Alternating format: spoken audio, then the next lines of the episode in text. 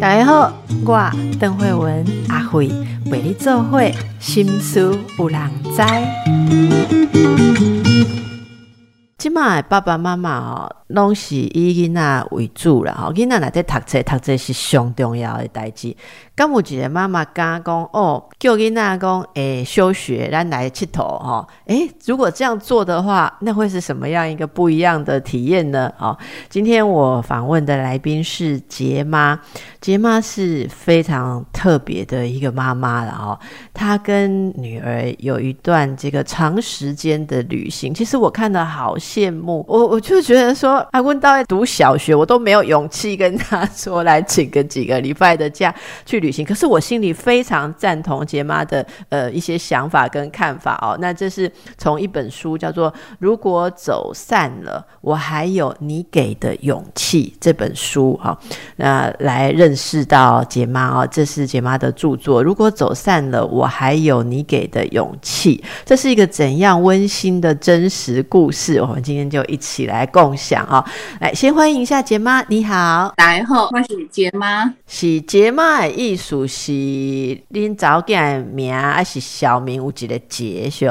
毋是，杰是我家己的英文名，头前是 J 开头，所以就是杰。阿妈是阮早囝拢讲我是一个中年大妈。哦哦，毋是妈妈的妈，是中年大妈。安尼我毋得合作，我写做惠妈嘛，吼，啊，你杰妈，吼。这是这本书啊，其实是非常受到瞩目，是因为啊，这是呃一一个很特殊的，应该说是梦想之路。然后显然你最爱的一定就是你女儿，因为梦想之路就是我们要跟我们最爱的人去旅行，而这个人是你女儿哈。所以这本书记录的是怎样一个旅程呢？呃，这本书记录的其实它除了就是说我们这一趟。横越欧亚十八个国家的旅程之外，它还是一个，就是说你重新就是追求自己新人生的一个旅程。因为他的故事可能就是，呃，从我呃二十三岁就结婚，二十四岁离婚，二十五岁当单亲妈妈，然后就是重新追求自己，没有因为我的际遇，然后就是就是可能当一个就是哎每天只会掉眼泪的一个。单亲妈妈这样子，所以它就是一个我重新追求我自己的新人生，然后再加上我去圆梦的这个旅程的这样的一个内容的一本书。是，那这个旅程发生在什么时候？因为本来你是跟女儿有一个约定嘛，是你五十几岁退休，然后那时候女儿差不多应该是研究所要毕业了，然后你们就要一起去旅行，结果好像更早发生，是不是？对。原本大概预计就是像现在这个时间点，我五十几岁，那他研究所也毕业才去做这个旅行。但那个时候大概发生的时候是六年前。啊，那天我就是看到一个在一个台中火车站看到一个步履蹒跚的一个就是走不动的中年妇女的背影，然后我就突然你知道那就像一种一种征兆，还是就惊吓了我。我就想说，天哪，就是他大我没几岁，那会不会我过两年我就像他一样，就是。没办法提得动我的行李箱，然后我就一股冲动之下，你知道有一句话说，就是人生很多事你现在没做，你以后就不会做了。我在当下我就真的是那种感觉，我就很怕我以后就没有办法，就是提得动我的行李箱，然后没办法跟女儿去这样的旅行。于是我就很冲动的回家，就写了一封辞职信，然后跟老板说啊，我我要辞职去旅行这样，然后就打电话给我女儿说，哎，你明天去休学，我们去旅行这样。那他愿意吗？当下他是拒绝我的。他当下他就跟我说：“哎，你为什么要现在呢？一定要现在吗？不能明年吗？就是你为什么就是就是就是这么呃觉得说妈妈你怎么这么任性？又就突然想到，然后就叫我去休学，因为他当时有一个就是呃教授给他就是选为下一学期有一个科技部的大专生计划。”那个对他日后要申请研究所是很有帮助的，所以他觉得说啊，那是很好的机会啊，他舍不得放弃。然后我就那那时候的我就突然觉得说，哎，我们梦想那么久，哎，我跟你一起，我们讲这个事情讲了这么这么久，然后我现在告诉你我们要去实行这个计划，你怎么会是就是好像觉得没有非常高兴的立刻说好？我还就是可能有点幼稚的跟他说，我说你确定哦？那你不去哦？好，那没关系。你不去的话，我就自己去。但你以后不能回头说来怪妈妈说，哎，你都不用带我去哦，这样子。然后是过了很多天之后，他才打电话告诉我说他深思熟虑过了，那也跟教授谈过了。他说他想过，如果说就我真的就是妈妈很任性的就自己跑去了，那他没有跟着我一起去这一趟旅行，以至于假如这一辈子他再也没有跟我一起去圆梦走过一趟这样的旅程之后，他跟我说，假如有一天妈妈不在了，他一定会觉得很后悔。很遗憾，很难过。那可是，如果说这个这个科技部的这个大专生计划，好，虽然放弃当下觉得很可惜，但是他说，这个如果他回来，他够努力、够优秀，或许就是还是会有其他的机会。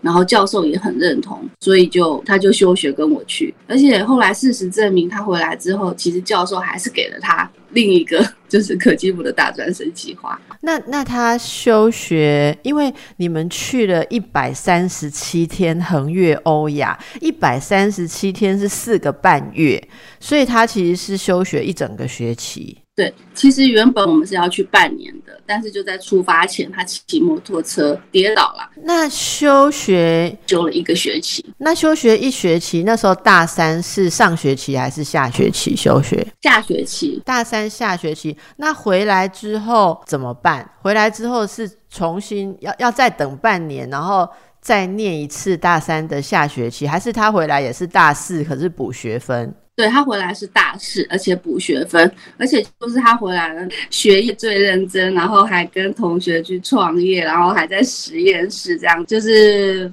多方尝试，然后就是修我我记得他学分修满，是这个过程啊，有没有任何一个人反对，然后建议你说为什么不能等到他例如毕业，好再等一年一年半？不能等到他毕业的时候再去做这件事吗？一定要让他这样子休学吗？有没有过反对的声音？有，就是应该是说没有人赞成的，除了我自己。姐妹，我想请问你，那反对的声音说些什么呢？反对的声音都说我是不负责任的妈妈。啊，就没有妈妈是为了贪玩，然后叫自己的女儿休学。小心你女儿休学之后是玩疯了，心也玩野了，就再也不愿意回去学校念书，然后就变成中辍生，或者甚至可能还会有人就说，哦，他就小心，就是可能就留在国外流浪，就没有办法回到一个就是真正就是呃大多数人会走的人生这样子。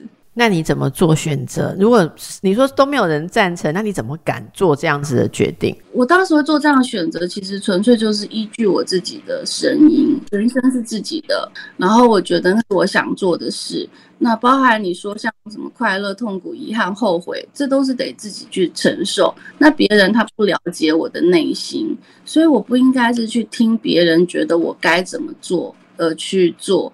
那其实这件事情，我但是我有跟女儿谈过，我有问她说，哎，现在很多人都会说，其实如果你去玩了，心会玩野了，或怎么样之类的，啊，我有把这些话告诉她。那那时候她就跟我讲了一句话，她说：“妈咪，她说你应该相信你的女儿，就是你从小把我带到大，那你也知道我是一个对自己有期许的人，那你应该相信你你你自己的女儿，不是去听这些。”就旁人的闲言闲语，那我想想，其实也对。那所以说，我就我们就开心的出发了。那我没有特别去。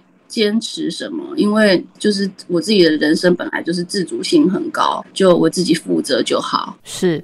那么我们这一百三十七天横越欧亚的旅程当中哦，你把这当成一个梦想，或者其实你跟你女儿就说不用出去旅行也是可以有一百三十七天相处嘛？那为什么？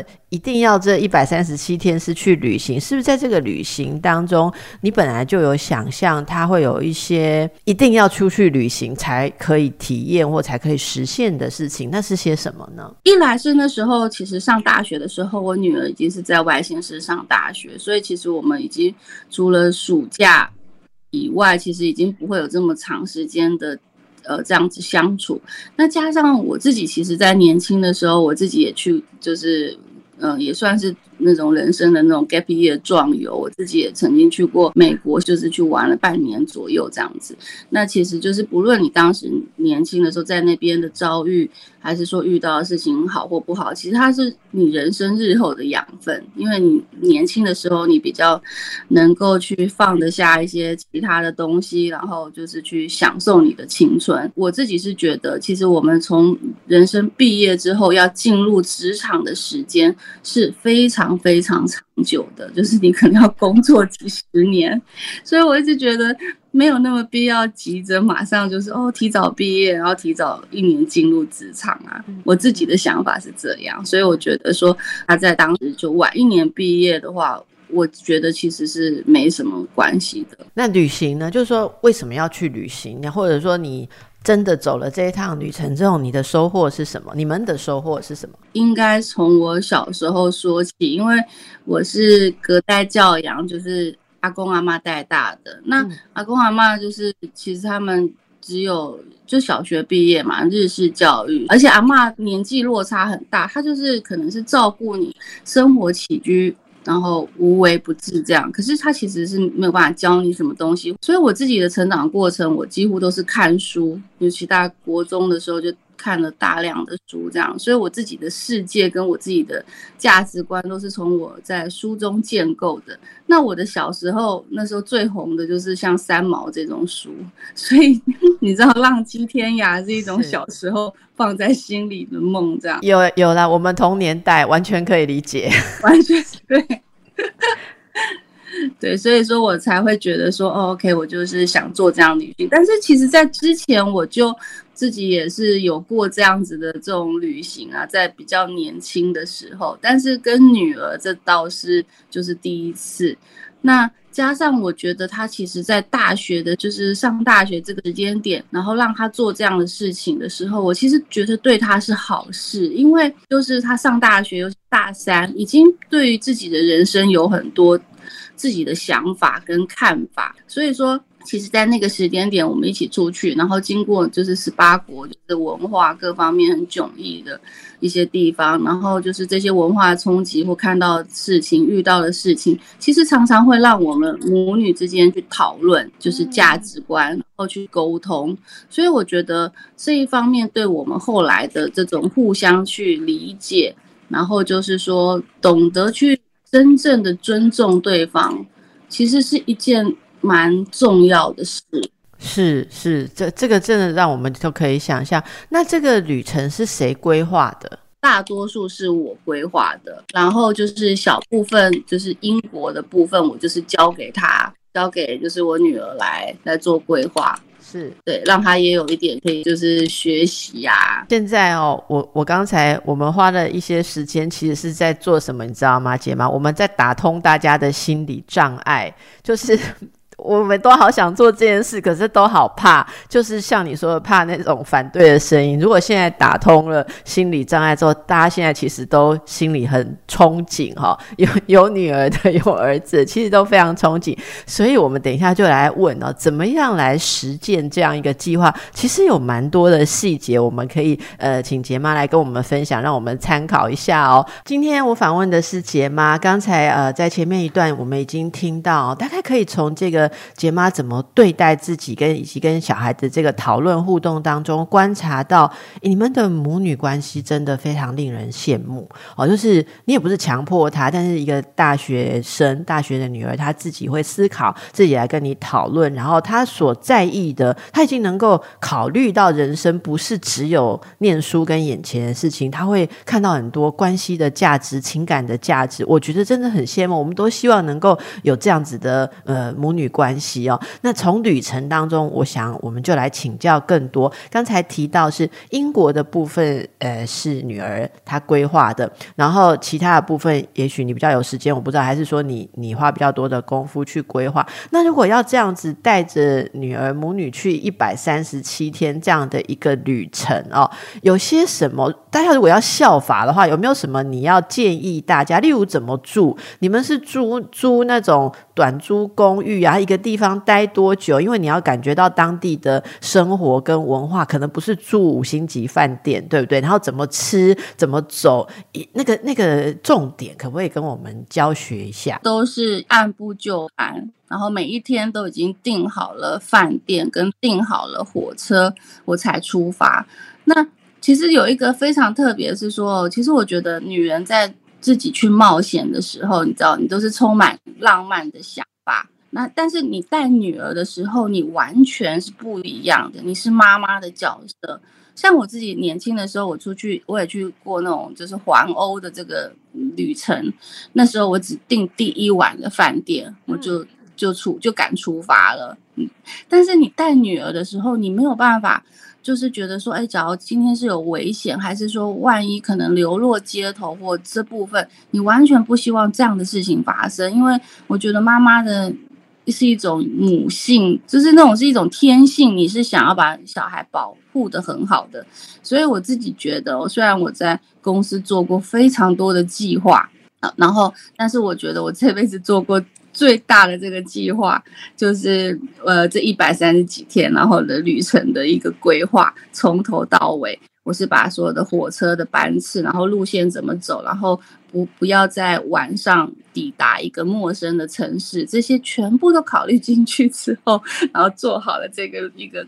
很大的一个旅行表，我我甚至在那个 York 的时候，因为我的那个路线比较特别，我就是不想要走重复的路线，所以我是从荷兰搭一个很少人搭，就是东方人真的很少人搭的一个渡轮，然后就是直接抵达那个英国的 York，然后在 York 那边那个啊就海关嘛，他很少遇到有东方人，然后来从那边这样子进入英国，而且包含是。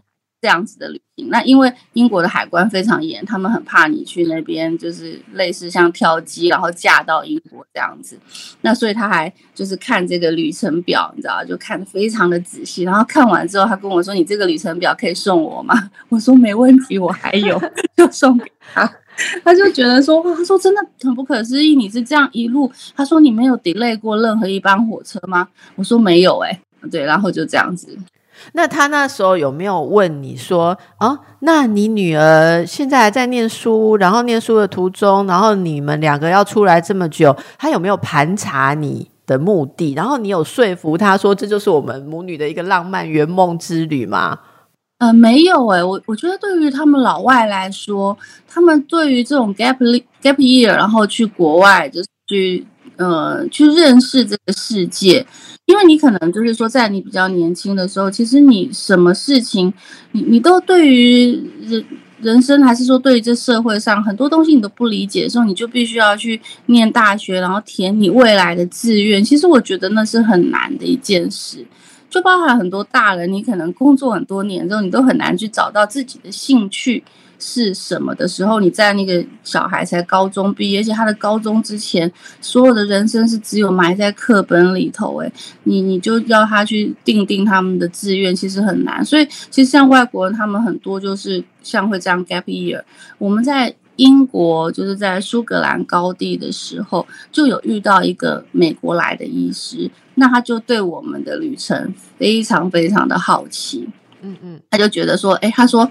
他自己在年轻的时候，他也做过这样子 gap year 的旅行，然后去探索他的这个，就是发掘他生命的意义这样。然后他说，像这样的事情，他第一次看到是妈妈跟着女儿一起。那像他那时候就就是，他就对我女儿很有兴趣，就一直跟他聊。然后他就。呃，因为我女儿以前小时候嘛，你知道，她也就是很悲天悯人，她也曾经想过要当医生。那当然，她最后没有当医生了。一来可能没有考上医学院，二来她就怕血，就是不敢，就是怕实验啊，要解剖这样子。然后三来就是老师告诉她说，她说你就算重考，你也不可能考上医学院。那你应该就是，因为他那时候是考上中山，高雄西子湾的中山，老师就说。中山你就应该去念了，你不要再想说你还要再去重考考医学院，你不可能考上。就可能在台湾的呃教育或者是什么老师可能会用这样子的角度去去给他觉得说这是最适合的判断。可是那时候那个医生呢，他他并不是这样子跟我女儿说的。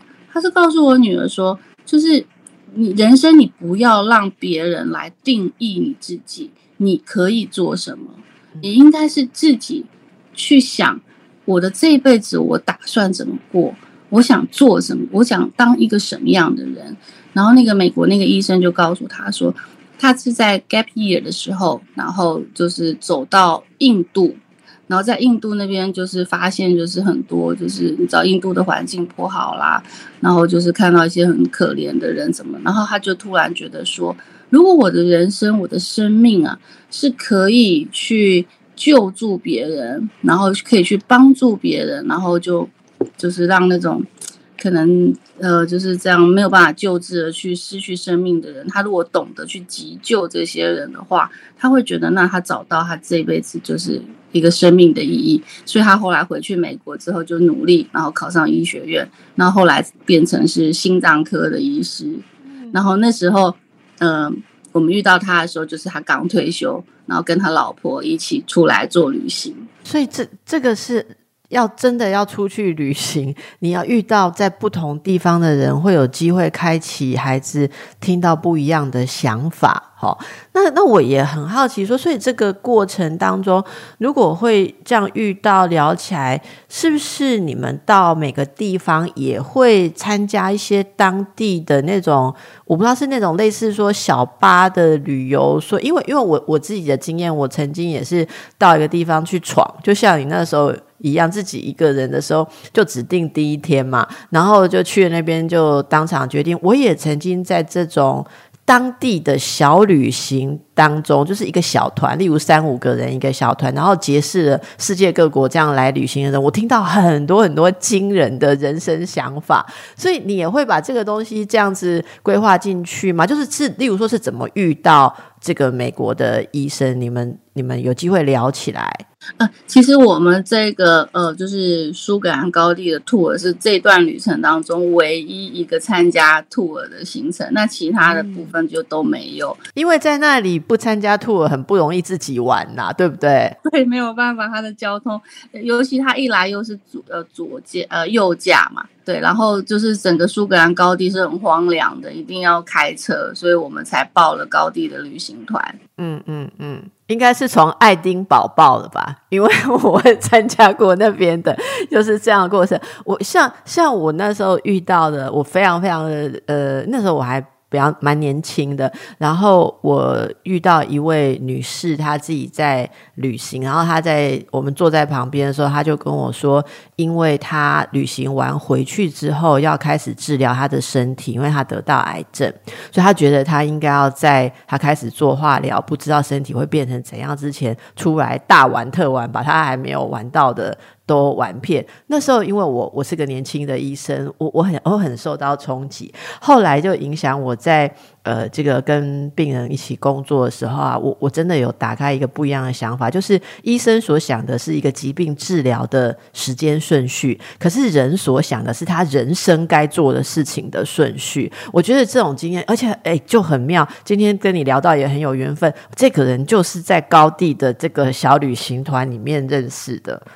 对，真的，我我其实我觉得我非常可以体会他讲的话。虽然说我在当我那时候在五六年前嘛，我就是那个冲动下我去旅行的时候，那时候我还算是健康啦，没有没有得癌症这样。但是在那个那个时间点之前的大概前一两年，我有一次就是可能。我不晓得什么原因，到现在还是不知道。那就是有一天晚上，我的血压就突然飙高，就是血压上升，然后就我女儿就把我送去急诊。那时候她还刚考上大学的时候，就还在高中，就刚考上大学，还没有去念大学的时候。那那天晚上，就是我一进去，就是医生就量血压，然后就觉得哦，怎么没什么事，但是血压两百多。然后第一次他以为就是说，哎，是不是不准？他在量，第二次越量越高。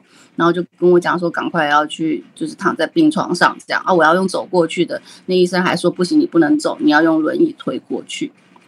那后来我就去了这个，就是就是躺在病床上啊，当然就给我一些治疗啊，降压药什么之类的。那我躺在那边的时候，我就我觉得那一次是，我我觉得那次给我的那种惊惊，呃，那算惊吓吗？嗯，还是震撼。非常非常的大，因为就是隔两床的病床，然后就突然就有医生过来，然后就把帘子拉上，那就家属就痛痛哭失声，然后那医生就可能跟他讲说啊，那你就是可能要准备安排了，那医院这边有一些就是可能有一些选择啦，看你们的宗教信仰什么之类的。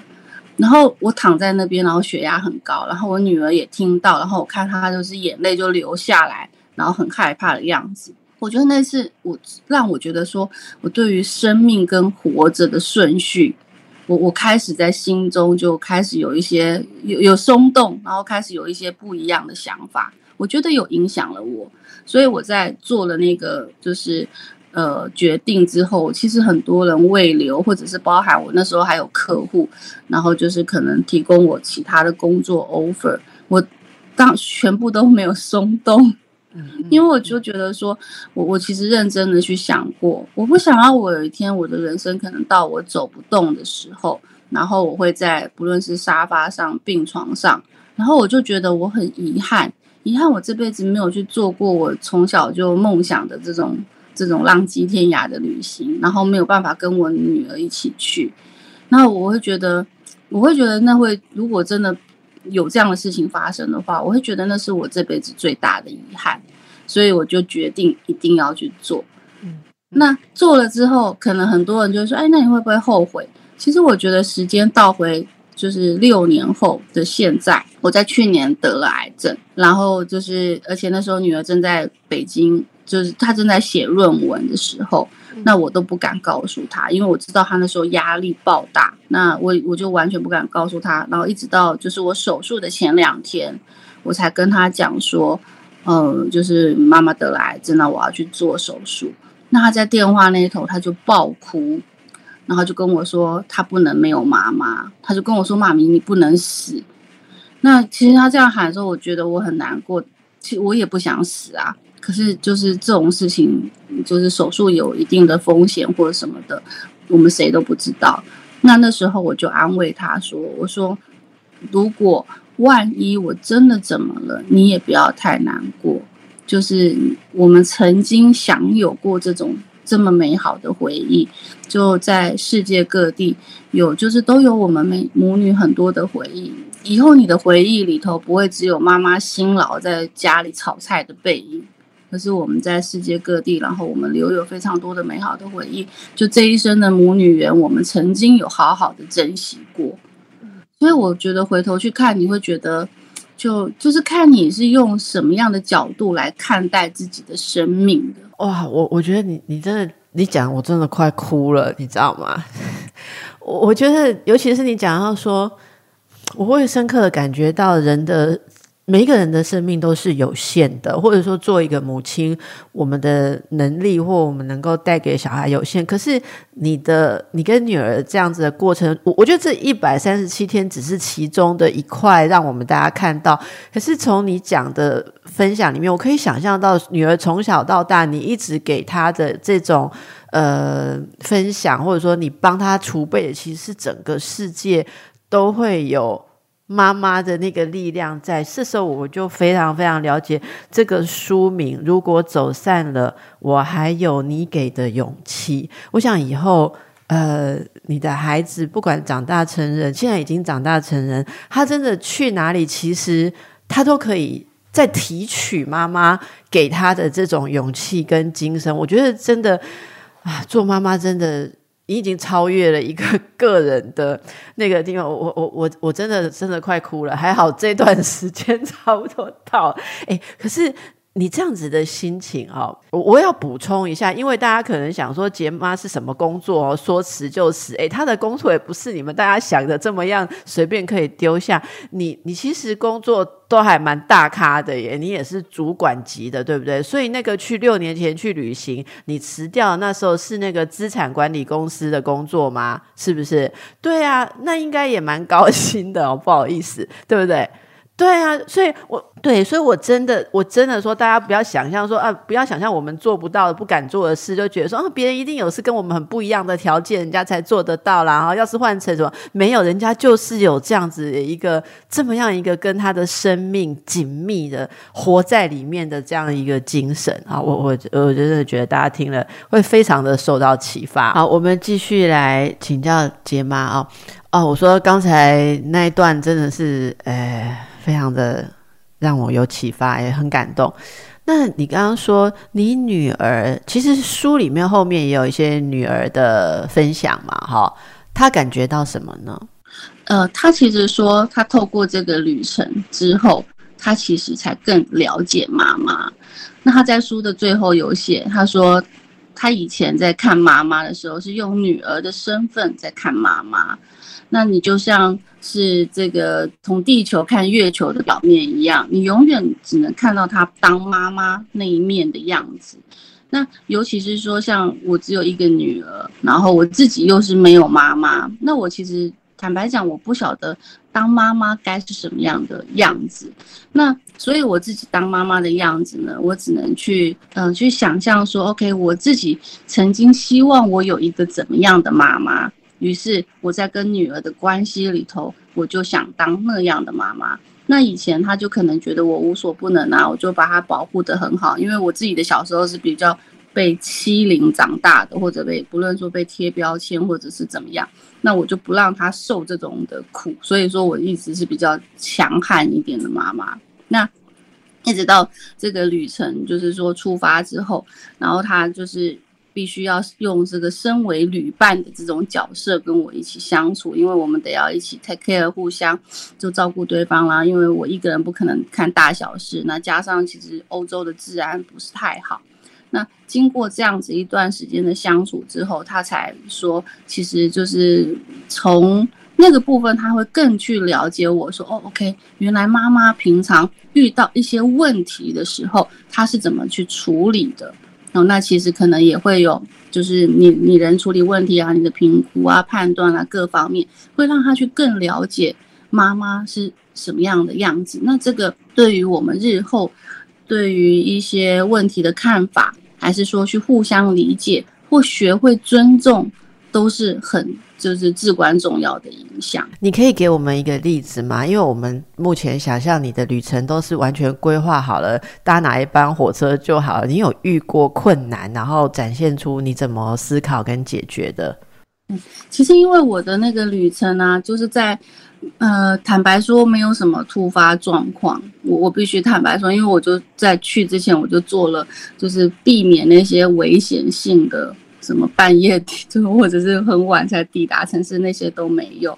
那所以说，其实基本上来讲的话，没有那种什么特殊的情况，必须要用这个呃什么样的这种突发状况去去处理的这方面倒是比较没有。那我女儿是举了她自己从她的角度来看的这个这个，她自己是有举啦，就是说那个呃，比方说她觉得说。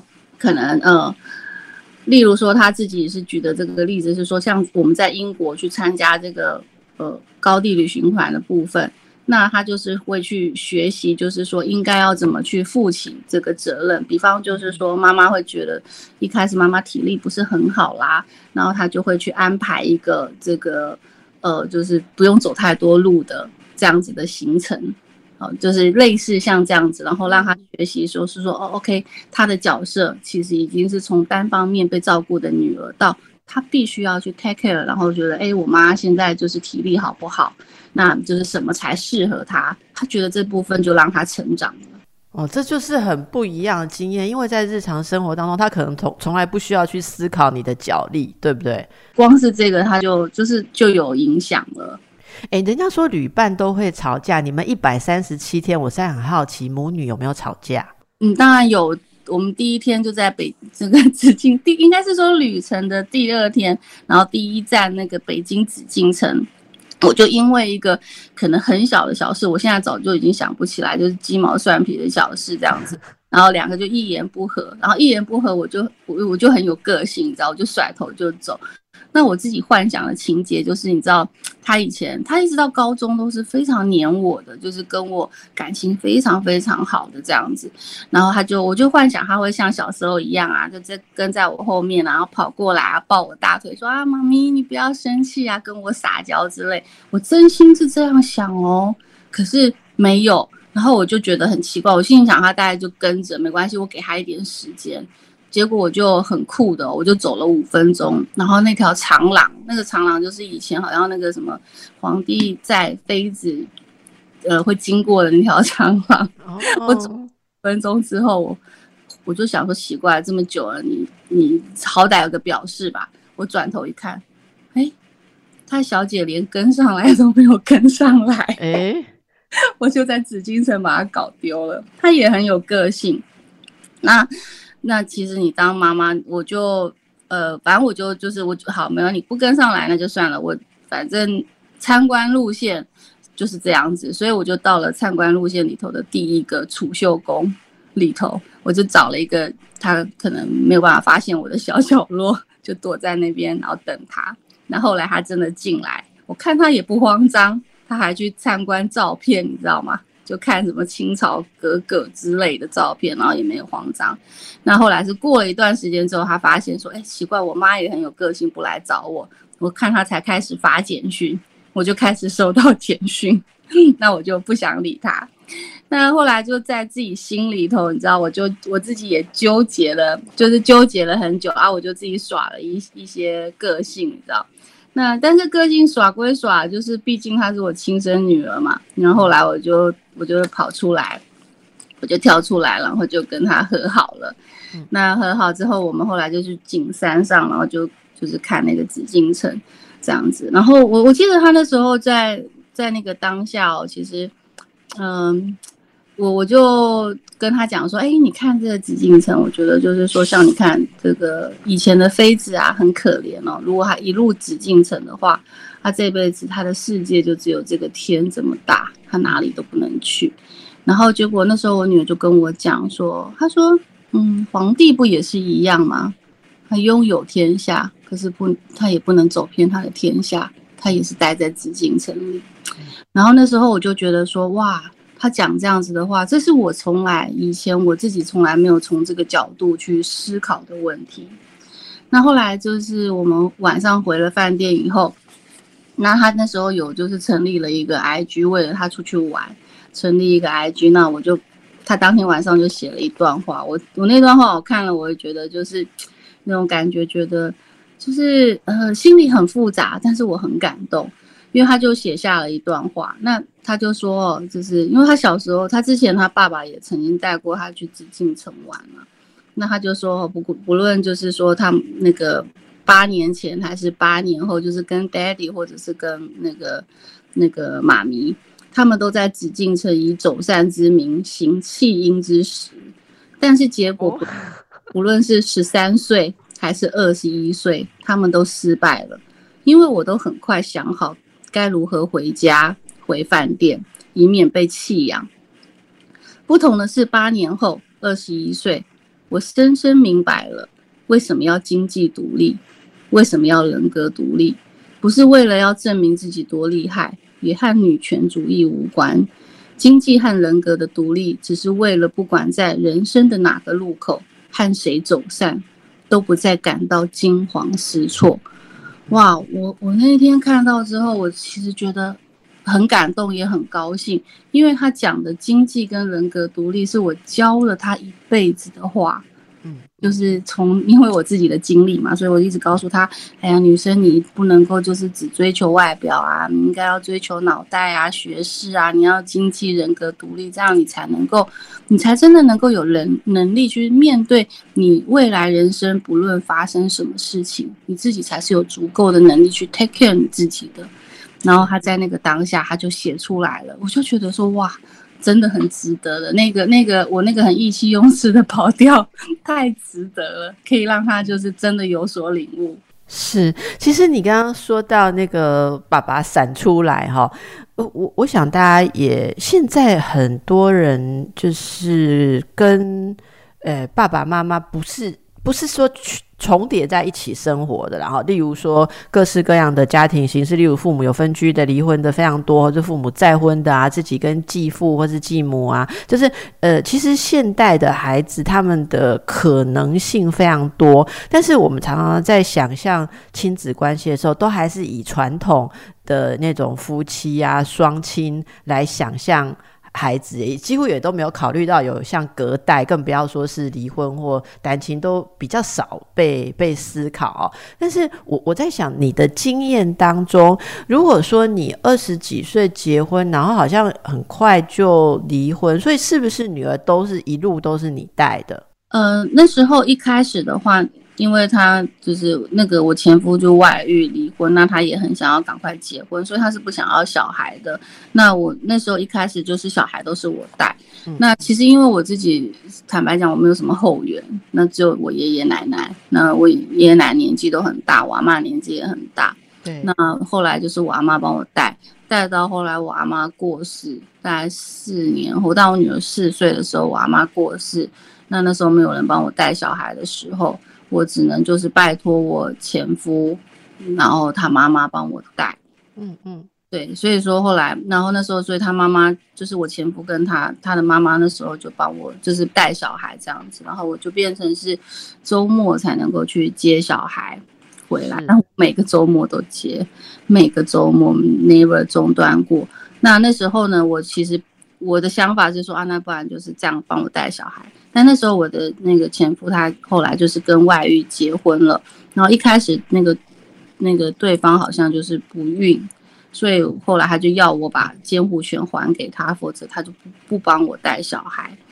那其实你知道，那对妈妈来讲就是心如刀割。可是，在当时我真的是还是能力不够，那我真的不想变成弱势的单亲妈妈。那所以我的做法就是。我去调整我的心态，我就把自己当成礼拜一到礼拜五，就是找了一个那个保姆，然后我就是周末把女儿接回。我懂，所以因为因为时间的关系，其实我们。呃，会想要知道更多哦，但是我觉得大家可以呃去看看这本书。如果走散了，我还有你给的勇气，我们也可以在这里面想象，其实作为一个单亲的母亲，要考虑的事情有多多，而且很多时候的妥协，其实是为了坚持你跟呃孩子的关系是能够一直。有最好的品质，我觉得在刚刚这几句很简短的问道里面，我们就可以体会到，所以为什么有这么深刻的一个想法，可以在年轻女孩的心中可以说出来哦。呃，我想妈妈的这个投入跟用心是毋庸置疑的。非常谢谢杰妈今天跟我们的分享，我们也期待大家在你的书里面看到更多。谢谢你，谢谢曾医师。